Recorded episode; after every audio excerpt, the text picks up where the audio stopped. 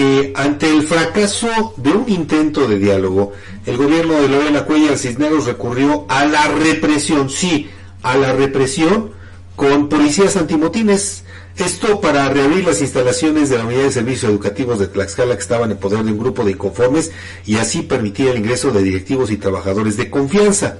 El cierre de ese inmueble es para exigir la destitución del contralor interino o interno, perdón, Edmundo Vázquez José, a quien un grupo de empleados del sector educativo acusan de incurrir en diversas anomalías, aunque el funcionario sostiene que la inconformidad es porque los puso a trabajar y les quitó privilegios.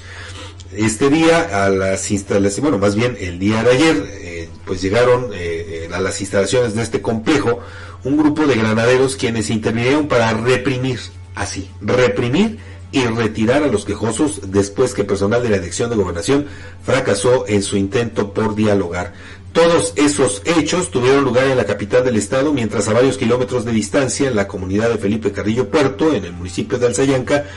eh, la secretaria de Educación Federal, Leticia Ramírez Amaya, visitaba la primaria Ricardo Flores Magón para encabezar el regreso de actividades tras el periodo vacacional de invierno.